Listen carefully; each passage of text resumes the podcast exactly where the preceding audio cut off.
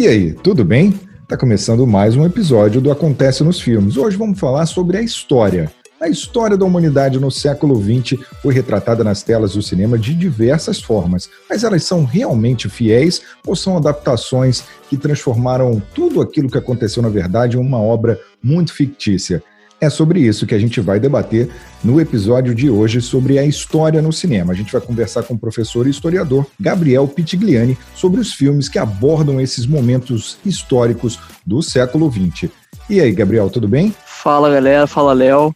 É, o cinema ele é uma, ele é uma porta de entrada muito interessante para quem quer estudar a história, apesar de que a gente tem que sempre se atentar a uma, a uma questão específica. Né? O cinema ele é a construção do criador dele, né? Ele é uma construção do, seja do produtor, do diretor sobre aquela obra. Então ele está sempre representando a visão desse criador sobre determinado fato, né? Então a gente sempre tem que se atentar a esse fato. Não é uma obra que vai ser concreta, né? O cara vai chegar, vamos dizer assim, um aluno de escola pública vai estudar para prova de história. Ah, vou ver aquele filme lá sobre a Segunda Guerra Mundial e tirar 10 na prova. Olha, pode não ser bem assim, né? Você acha, assim, pegando um todo, assim, que as adaptações do cinema estão mais próximas da realidade dos fatos do que está documentado ou tem muita coisa ficcional? Isso levando em conta que a gente tem aqueles dois tipos de história, né? A história oral e a história documentada. Né? É, você tem que parar para pensar a seguinte coisa: o cinema é uma, uma ferramenta muito plural, né? Ele tem várias vertentes, tem várias formas de ser produzido. A gente, como trabalha com audiovisual, a gente entende um pouquinho mais dessa, dessa questão. Então acho que depende muito da intenção da de quem está fazendo.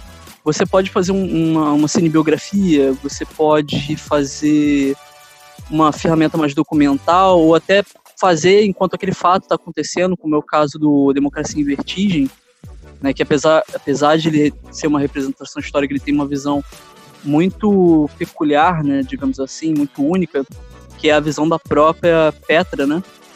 Então, ele foi um pouco criticado por isso, mas ainda acho que o filme é super válido. Então, você tem essas questões.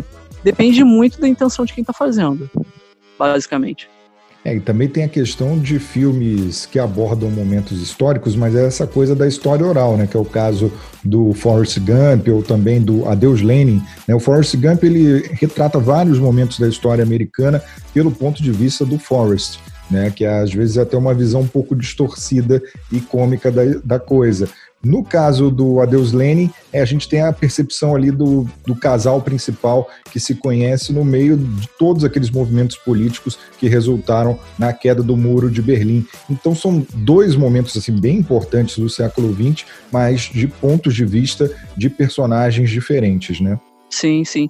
Eu acho que é interessante, focando no, no Forrest Gump, que eu acho que é um filme um pouquinho mais próximo da galera que pode estar ouvindo. Eu acho interessante o Forrest Gump, porque ele tem essa. ele não tem esse compromisso de representar de uma forma muito fiel, mas ele pega várias referências. Ele inclusive usa imagens de arquivo, insere Tom Hanks em várias cenas reais que aconteceram, né? Ele, por exemplo, você tem uma referência a Ku né? E ao filme do Nascimento de uma Nação do, do Griffith. E aí você, que ele fala, né? Ah, meu nome foi, foi é, pego do general Nathan Belford Forrest.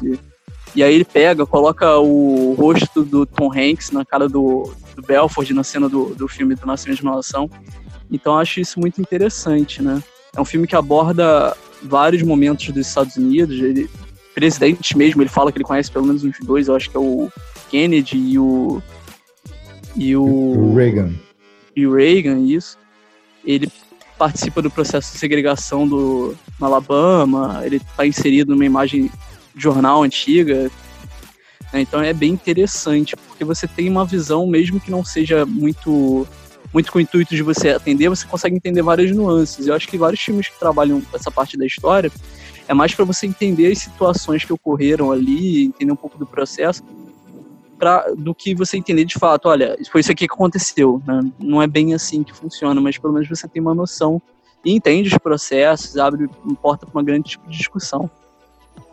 E para você, como historiador e também produtor de audiovisual, que também é uma das suas formações, quais são os principais filmes que você usa nas suas aulas e que têm relevância para você é, como material histórico e também audiovisual? É, eu tenho várias formações. várias fontes. Uh, sobre, sobre essa questão do, da utilização de filmes dentro de sala de aula, vai muito do processo do que, que eu estou ensinando. Eu já usei o filme do Griffith, por exemplo, O Nascimento de uma Nação, que é um filme que a gente tem que tomar um, um certo cuidado, porque mesmo que ele seja um filme muito reverenciado no cinema, ele trouxe várias. Eh, reforçou né, vários, várias ações, vários movimentos técnicos, várias questões técnicas. Ele é um filme que o enredo é extremamente racista. Então é bem complicado de trabalhar com ele a gente tem que abordar, né, explicando que era a visão do autor, ele era do sul dos Estados Unidos, ele, então ele tinha essa visão própria e o, o Griffith mesmo adorava causar, né? Então você tem essa, essa questão, depende muito do que eu estiver trabalhando. Eu já trabalhei com o próprio Forrest Gump, trabalhando justamente essa questão da segregação racial e alguns outros movimentos. Então, assim, acho que o principal, independente do filme, é a porta de entrada que ele abre. Eu já usei Maria Antonieta, que é um filme da Sofia Coppola, de 2006, se não me engano, que ele, ele tem justamente isso, ele não tem um compromisso com algumas questões, ele é um filme cheio de anacronismos. Né? Os anacronismos são, são quando você insere algumas coisas que não pertencem àquela época. No caso, por exemplo, a trilha sonora, que é cheio de rock, cheio de outras coisas, mas acaba representando uma visão, acho que mais pessoal da Sofia Coppola, de uma forma que humaniza um pouco a Maria Antonieta, né? Pega, tira ela essa da Maria Antonieta Delfina da, da França e coloca uma Maria Antonieta adolescente para adulta, né? Vivendo na corte francesa, passando por todo aquele processo que ela passou. E aí abre discussões para várias coisas, né? Sobre sexualidade, sobre é, uma, uma Maria Antonieta mais humana. Né? Acho que é interessante esse tipo de coisa. E a gente vive esse período assim meio de descrença das ciências humanas e até do revisionismo de fatos históricos. Você mencionou aí a questão do anacronismo de alguns filmes, né? A gente tem por exemplo, Quentin Tarantino, que nos seus últimos filmes é, revisitou momentos históricos é, do século XX também, do século XIX, com a questão do Django Livre, do, da escravidão nos Estados Unidos. A gente tem o Bastardos Inglórios, que fala sobre o nazismo e a Segunda Guerra Mundial. O mais recente era Uma Vez em Hollywood, que conta uma história dos anos 60. O que, que você acha em relação a esse anacronismo?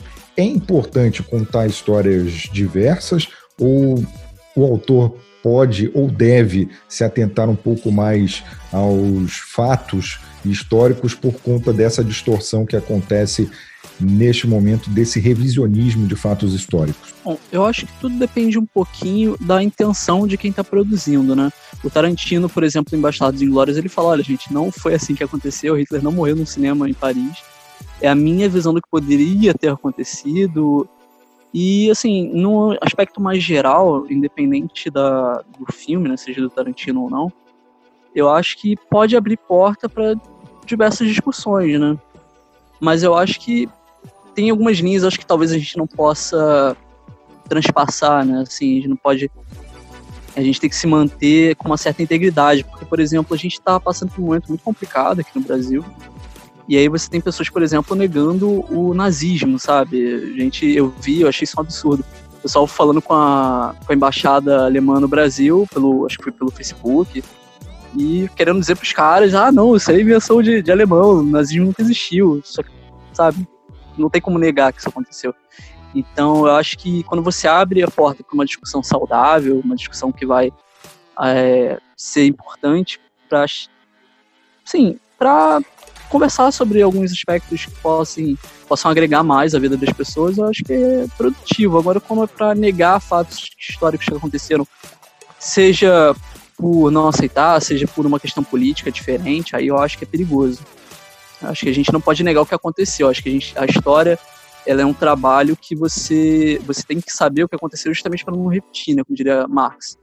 Então você tem que ter esse jogo de cintura. A gente pode discutir, pode discutir até o que poderia ter acontecido se não tivesse ocorrido tal fato, mas negar que ele aconteceu eu acho que é perigoso. O fato mais importante do século XX é o que também tem o maior número de adaptações no cinema, que é a Segunda Guerra Mundial. Dessas milhares de adaptações que temos, qual que você acha mais importante? Assim? Olha, o, a questão do, da Segunda Guerra Mundial é porque é aquilo, né? A história é contada pelos vencedores, vamos dizer assim. Então a gente tem vários filmes que fazem uma grande propaganda dos Estados Unidos, o que é uma história meio complicada, porque se você parar para pensar, não foram os Estados Unidos que ganharam a guerra, foi a Rússia. Foi a Rússia que chegou primeiro em Berlim, depois a Inglaterra. Mas eu acho interessante como, como é tão rico, né? A, a variedade de filmes sobre a Segunda Guerra. A gente tem, por exemplo, Pearl Harbor, que, que é justamente o ataque japonês na, nos Estados Unidos. E eu acho que é meio difícil escolher assim um filme né? Tem a Queda, que fala sobre os últimos momentos de Hitler, que eu acho que é um filme sensacional e deu pano para manga para muito meme, que eu acho que eu escolheria esse. Mas eu acho que uma obra que eu gosto muito, e aí sai um pouquinho do papel do historiador, porque se trata justamente do que poderia ter acontecido, né? A gente costuma trabalhar mais com fatos né, verídicos, que é The Man in the High Castle, que é uma série, na verdade, da Amazon Prime, que fala o que teria acontecido se os nazistas e os japoneses tivessem ganho a Segunda Guerra, né? Mostra os Estados Unidos sitiado e toda uma construção sobre sobre conspirações anti-regime e tal, é bem interessante. Então fica meio difícil escolher, mas eu acho que todas elas são um pouco válidas assim para entender o conceito de Segunda Guerra, entender a trabalho dos nazistas e dos aliados e tudo mais. É bem interessante estudar os filmes, né, ver os filmes e estudar um pouco do assunto para poder entender qual foi a intenção dos autores em cada obra, né? O cinema a, nazista soube explorar muito bem isso como forma de propaganda. Né? Então tudo acho que cabe ali um pouquinho da intenção, do que cada um tá, tá propondo, mais. Então basta você estude um pouquinho sobre o assunto, reveja o filme para discutir sobre. E que momentos do século XX na história do Brasil renderiam boas adaptações na tela? Já temos bastante, inclusive, mas na, na sua visão, sim, que momentos poderiam ser revisitados? Olha, no momento atual que vivemos, eu acho que uma, um momento que poderia ser bem importante ser revisitado pela nossa sociedade é a ditadura militar. Inclusive tem um filme que eu acho sensacional, foi o meu objeto de estudo no meu TCC, que é o Terra em Transe, né, do Glauber Rocha, que ele faz esse filme em 67, né? Já faz um tempo que eu fiz o TCC.